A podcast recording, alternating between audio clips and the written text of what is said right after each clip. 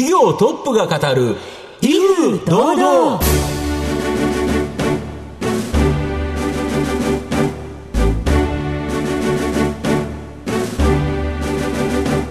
毎度相場の黒髪こと藤本信之です。アシスタントの飯村美希です。この番組は巷で話題の気になる企業トップをお招きして番組の指揮者的役割である財産ネット企業調査部長藤本信之さんが独特のタクトさばきでゲストの人となりを楽しく奏でて紹介していく企業情報番組です。今週もどうぞよろしくお願いいたします。それでは今回も素敵なゲストをお招きしてお送りします。どうぞ最後までお楽しみください。この番組は企業の情報システムのお困りごとをアウトソーシングで解決する IT サービスのトップランナーパシフィックネットの提供財産ネットの制作協力でお送りします。業トップが語る威風堂々それでは本日のゲストをご紹介します。証券コード7084東証グロース上場。株式会社キッズスマイルホールディングス。代表取締役社長中西正文さんにお越しいただいています。中西さん、本日どうぞよろしくお願いいたします。どうぞよろしくお願いいたします。株式会社キッズスマイルホールディングスは、東京都品川区の JR 五反田駅近くに本社があります。補助金を中心とした認可保育事業と補助金に頼らないプレミアム教育サービス事業を日本柱として運営している企業です。それでは中西さんの方からも簡単に御社のことを教えてください。当社の特徴はですね、保育園を運営しているんですが、保育園の運営企業であるというよりはですね、えー、幼児教育サービスを提供している会社であるというのが当社の考え方になります。他にですね、あの、競合で保育園を運営している会社というのもたくさんあるんですけれど、まあ大体はですね、子育て支援として保育園を運営しているということであったり、また、えー、働く女性の支援ということで保育園を運営しているとかということを、えー、掲げているところが多いんですが、あの、当社はですね、えー、一番のスタート地点は、えー、幼児教育サービスを提供していると。うんえー、保育園という場所を通じて幼児教育サービスを提供する会社というのが当社の考え方になります。はい。ありがとうございます。また後ほどじっくりと事業内容について伺っていきたいと思いますが、えまずは中西さんの自己紹介を兼ねまして、しばし質問にお付き合いいただきたいと思いますので、どうぞよろしくお願いいたします。はい。では、中西さん、生年月日を教えてください。1970年9月6日になります。52歳です。はい。えー、早稲田大学の法学部にご進学されたということなんですけれども、はい、当時どのようなアルバイトをされていたんですか？あの、国会議員の方のですね、あの、秘書のアルバイトというのをしておりました。どのような学びがありましたでしょうか？こう社会っていうのが、こう、どういう仕組みでですね、あの、動いているのかということを、やはり目の当たりにすることができましたので、ね、まだ学生でしたけれども、やっぱこう、社会人の皆さんのですね、あの、仕事っていうのは、こう、なんかダイナミックなんだな、というようなものを実感いたしました。えー、その後、社会人のスタートはどちらでしょうか？博報堂というですね、あの、広告会社に、えー、就職をいたしました。その、選ばれた理由は何でしょうか？博報堂の、えー、その生活者の人に寄り添ってですね、はい、あの、その人の気持ちに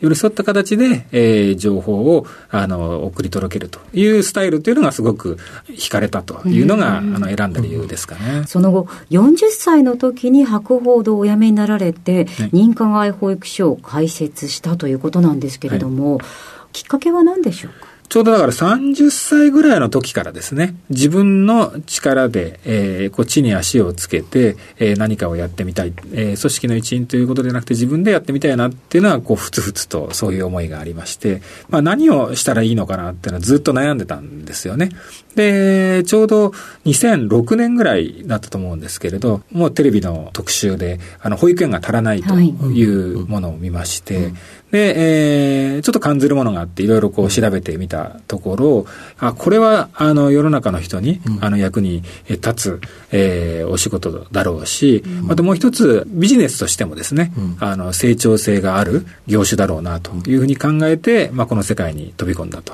いう形になります、はい、最初のあの入所者というんですかを集めたりとかするのは大変だったんじゃないですか？そうですね。あの、まあ、今もあるんですけれど、あの、自由が丘にある園が1園目で、初めてやった割には、大きな園でございまして、だいたい70人ぐらい入る園なんですよね。えー、なので、あの、まあ、そこに本当に開園当初はもう1日2人とか3人とかしかいませんでしたので。先生のが多いですよね。もう先生のが多くてですね、うん、もう毎月、えー、何百万もこう赤字になってですね、ですので、2009年の5月に開園したんですけれども、夏過ぎにはですね、あこのまま行ったら、あの、もうこれは年を越せずして会社が、えー、なくなってしまうな、というような、えー、ところからのスタートでした。ただまあ、自由が丘の方でしたので、まあ、家族連れがね、あの、たくさんいるエリアで、えー、逆にあの、保育園にお子さんがいなくて、あの、暇でしたので、あの、まあ、駅前に行ったり、公園に行ったりして、まあ、そこで家族連れの方にチラシを作って、えー、こんな園があるんですけどどうですかと。で、今どういうところに通われてますかと。えー、何かそこに不満はありますかとか、はい、えー、チラシ見てどうですかと、通いたいと思いますというようなことを聞いて、逆に、あの、あ、こうだったら通いたいんだけどな、こういう縁だといいんだけどなっていう声を、まあ、一つ一つ聞いてですね、で、聞いたら今度はもう早速それをそういう新しいサービスを作って、えー、また新しいチラシを作って、えー、配りに行くということをこう繰り返した中で、えー、だんだんと、はい、あの、利用者が増えてきてくれたという、そういう、えー、スタートでしたね。はい。ありがとうございます。さあ、えー、現在までたどり着いてまいりました。中西さんの人となり皆さんにはどのように伝わりましたでしょうか。後半では中西さんが率います株式会社キッズスマイルホールディングスについてじっくりと伺ってまいります。トップが語る威風堂々。では後半です。藤本さんのタクトがどう冴え渡るのか、ゲストの中西さんとの共演をお楽しみください。まあ、御社は保育に関する2つの事業行われてるんですけど、はい、まずはこの補助金を中心とした事業の認可保育所事業。まあ、こちらについてですね、まあ、どんなビジネスか教えていただけますでしょうか？売上の99.9%は補助金という、はい、そういうあのビジネススキームになってます。うんうん、えー、利用者の方は、私たちに利用料をお支払いいただくんではなくて、うん、お住まいの行政に利用料を払って、うん、えー、そして補助金も含めて、えー、実際にかかる費用はもう99.9%、うん、えー、行政からいただくという、そういうあのスキームになってます。なるほど。えー、これ建てるときにも結構補助がもらえるんですですよね。そうですね。大体ですね、1円、1施設作るのにですね、まあ、おおむね、こう、2億円ぐらい、あの、費用がかかるんですが、ね、その8割ぐらいはですね、はい、あの、補助金で、うん、えー、賄っていただいているという、うん、そういう事業になります。なるほど。この場合、開園後3、4年経過しないと儲からないと。逆に言うと、3、4年経過して収益化すると、そこから先は安定的な収益源となる。これなんでなんですか、はい、保育園の場合には0歳児から5歳児まで、まあ6学年、あ6クラスあるんですが、最初に、あの、埋まるのは、こう、0歳、1歳、2歳なんですね。あ、そうですよね。まだどこにも通ってない子、初めて、あの、保育園に通うという方が、まず生まれます。まあ、逆に言うと、あの、3歳、4歳、5歳のお子さんっていうのは、すでにどこかの園に通っていますので。行ってますよね、行くべき人は。ですので、新園は、あの、3歳、4歳、5歳はあんまり埋まらないんですね。なるほど、で、ただ一度ですね、入園した場合には、大体学校とね、同じような考え方ですから、まあ、お引越しとかがあれば別なんですが、最後、6歳になって小学校に入るる前まで、うん。うん、あの、同じ園に通うということが、ね、あの、基本形になっていきますので、はい、最初入園された0歳、1歳、2歳の子が、え2年目に3歳になって、3年目に4歳になって、っていうふうに進級をしていくことで、あの、満席に近づいていきますので、数年経つとですね、必ず満席に近い形になりますし、その後は安定的に運営ができるという形になっていきます。あと、待機児童問題。はい、まあ、昔はものすごく騒がれたと思うんですけど、はい、最近なんかマスコミでの報道もちょっとなくなったように思うんですけど、はい、これ、どうなってるんですか、今？待機児童問題はほぼですね、うん、あの、解消しましたので、うんうん、えですので、もう新しく認可保育施設を作るというのは、もうほぼなくなってきています。ですから、当社もそうなんですが、まあ、競合他社も含めてですね、あの、新しい認可保育施設を開設して、えー、まあ、売上や、えー、利益を伸ばして成長するという、そういう時代はですね、終わったというのが現状でございます。ということで、最近注力しているのは、はい、この補助金に頼らない事業である、はい、プレミアム教育サービス事業、これを注力されているそうなんですけど、はい、こっちはどんな事業になるんですか？認可保育園というのは、うん、えー、行政から補助金を頂戴して運営しているので、うん。うん、えー、基本的に行政の決まりに沿ったね。そうです決められてるんですよね。はいですが、この私たちがあのやってるプレミアム教育サービス事業というのは、うん、あのまあ、認可外保育施設として届け出をしていますので、うん、まあ、安全面であったり、衛生面っていうところは、あの厳しいレギュレーションがありますよね、決まりがありますよね。はい。はい、ですが、あの実際にやる、えー、幼児教育の内容というのは、は？もうあの事業者の自由なんですね。なるほど、なるほど。ですので、あのここにですね、私たちは、あの英語であったり、まあ、モンテッソーレであったり、体操であったり、うん、えー、理科実験だったり、プログラミングだったり、まあ、いろいろな様々なですね、あの、プログラムを取り入れてですね、あの、他にない教育サービスを提供しているのが、このプレミアム教育サービスということで、まあ、認可保育園ですと、毎日通うと、大体まあ月額4、5万円ぐらいなんですが、この当社のプレミアム教育サービスというのは、毎日通うと、まあ月額20万超えぐらいのですね、金額になっていきますので、高付加価値型のですね、え教育サービスということになります。南青山の園とか、ものすごく大きいんですよね。はい大体満員の時間帯になると、もう250人ぐらいのですね、あの、お子さんが。小学校ぐらいありますね。ぐらいになりますね。はい。はいはい、で、かつ、あの、プール、うん、えー、屋内の温水プール、25メーター3レーンのプールがありますので、うん、えー、合わせて、あの、スイミングのですね、うん、えー、スクールも、えー、そこでは運営をしているという形になります。で、今年4月に開設したグローバルスクール錦糸町。はい。これがプレミアム教育サービス事業のターゲット市場。はい。これを大きく拡大させる可能性があるとか。はい、今あるプレミアムスクールは、全部で10施設あるんですが、あの、園ととしては、たくさんの方にお通いいただいてるんですが、うん、まあ、どうしてもですね、金額のこともあって、うん、このモデルを数多く増やしていくというのは、うん、えー、難しいなと。月額二十何万円払える方が何人いますか、はい、ということですよね。やっぱりそこの層ってあ、ある程度の富裕層と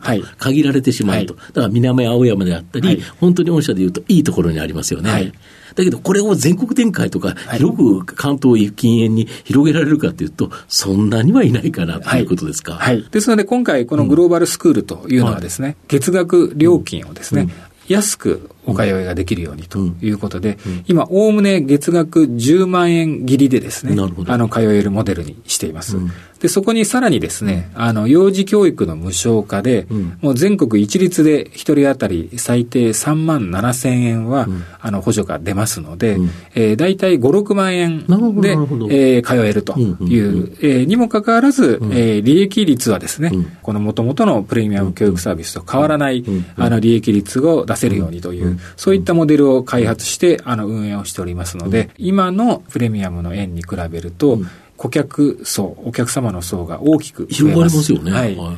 で、当社での試算によると、うん、えー、今のプレミアムの顧客層の、まあ、40倍以上にですね、顧客層が増えていくだろうというふうに見込んでいますので。そうそうですね。20万円以上出せる人と、はい、まあ、5、6万出せる人って、全然数が違いますよね。はい、で、しかもグローバルスクールっていう、やっぱグローバルってついてるんで、はい、あれですよね、英語と日本語、これがバイリンガルっていうか、2つで教育するんですよね。はいえー、今までもですね、プレミアム教育サービスの園については、うん、毎日1時間は、うん、あの、英語の時間を取っていたんですが、はいはい、今度のグローバルスクールは、英語と日本語半分ずつということで。半分ずつなんですか？え、大体まあ、あの、1日8時間から9時間、園に、えー、通われますので、うん、4時間ぐらいが日本語、うん、4時間ぐらいが英語ということで、その両方がしっかり習得できるようにということを、あの、テーマにしてプログラムを作っています。で、御社は、決算内容を見ると、売上高は非常に順調にですね、まあ、大きく成長しているということなんですけど、営業利益は赤字が継続してますし、まあ、経常利益は黒字なんですけど、ちょっとガタガタしているとい。う形なんですけど、これなんでこうなっちゃうんですか？営業利益が赤字の点については、新円はですね、はい、あの、最初どうしても赤字になるんですね。で、ただそれは数年経つと必ず黒字化するんですが、まあ、その新円の解説数が多かったというのが一つ理由なのと、あともう一つは、あの、認可保育園の場合、はい、先ほど開設に伴う費用、まあ、約8割ぐらいをですね。あ、2億円のうち8割ですね。8割ぐらい補助金でいただけると。1億6千万もらえちゃうとそうなんです。ということなんですが、会計上のルールで、かかった費用は営業費用で計上する。はいで、いただいた補助金は営業外収益で計上すると。営業利益に入らないと。入らないという。なるほど。ですので、資源は作れば作るほどですね、営業利益は赤字になるんだけれども、うん、ただその分、あの、営業外収益で最終的に経常利益は黒字という補助金をいただく認可保険独特のですね、会計ルールがありまして、こういう形になっているというところです。で、やっぱ御社を見極めるには、結局は売上高の伸びと EBITDA、はい、こちらの、えー、伸びをチェックする、これがいいんですか、はい、あのやはり施設整備型ですので、うん。うん、原価償却費が、あのかなりかかります。ものすごくかかりますよね。はい、はい、ただ先ほど申し上げました通り、そのうちのもう8割ぐらいはですね、うん、補助金として、もうすでに、あの入金済みですので、うんうん、いただいたものを、まあ、会計上、うん、あの原価償却費として上げているだけという形になりますので、当社における EBITDA というのは、あの一般の企業の営業利益とですね、あのかなり近い数字になっていきますので、やはりここをぜひ注目していただきたいですし、私たちもここをあの意識した経営をしているというところでございます。なるほど。御社の今後の成長を引っ張るもの、改めて教えていただきたいんですが。民間教育サービスということで、うん、実はあの少子化は進んでるんですけれど、はい、あの幼児教育サービスの市場全体はまだ伸びてるんですね。広がってますよね。はい。広がってるんですけれど、うん、少子化なので、うん、まあ一人当たりの教育費というのはまあ増えていきますので、ですので、あの、私たちとしては、この民間教育サービスとして、いい教育サービスやいい園をどんどん開設してですね、その保護者の方たちにですね、うん、ぜひとも利用していただきたいというふうに考えております。では藤本さん、最後の質問をお願いします。あなたの心に残る四字熟語、教えていただきたいんですが。7転び八起きということを、えー、お話しさせていただければなというふうに思います。ちょうど2008年に会社が創業をして、うん、まあ、2009年に1円目の円ができて、うん、えー、まあ上場させていただいたのが2020年ということで、一見ですね、こう外から見ると、まあ順調なのかなというふうに思われる方もね、いるかと思うんですが、まあ、やはりあの、いろいろなですね、あの、いいこともあれば、悪いこともたくさんありまして、まあそこをですね、あの、まあ失敗しても、こう諦めずに、えー、こう何回も何回もチャレンジしたことでですね、あの、今があるなというふうに思いますので、やはり、あの、ルビ青木の精神でですね、うん、あの、今までもやってきましたし、まあ、これからもしっかり取り組んで、会社を成長させていきたいなというふうに考えています。はいありがとうございます。今日のゲストは、証券コード7084東証グロース上場株式会社キッズスマイルホールディングス代表取締役社長中西正文さんでした。中西さんありがとうございました。ありがとうございました。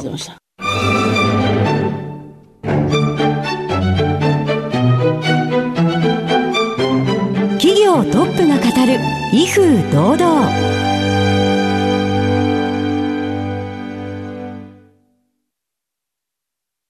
企業の情報システムのお困りごとをアウトソーシングで解決する IT サービスのトップランナー。東証スタンダード証券コード3021パシフィックネットはパソコンの導入、運用管理、クラウドサービスからデータ消去、適正処理までサブスクリプションで企業の IT 部門を強力にバックアップする信頼のパートナーです。取引実績1万5000社以上。東証スタンダード、証券コード3021パシフィックネットにご注目ください。お送りしてきました企業トップが語る威風堂々、そろそろお別れのお時間です。今日のゲストは株式会社キッズスマイルホールディングス代表取締役社長中西正文さんでした。そして中西さんの選ばれました四字熟語は七転び八起きでした。それではここまでのお相手は？藤本信之と飯村美希でお送りしました。次回のこの時間まで。ほなさいなら。この番組は企業の情報システムのお困りごとをアウトソーシングで解決する IT サービスのトップランナーパシフィックネットの提供財産ネットの制作協力でお送りしました。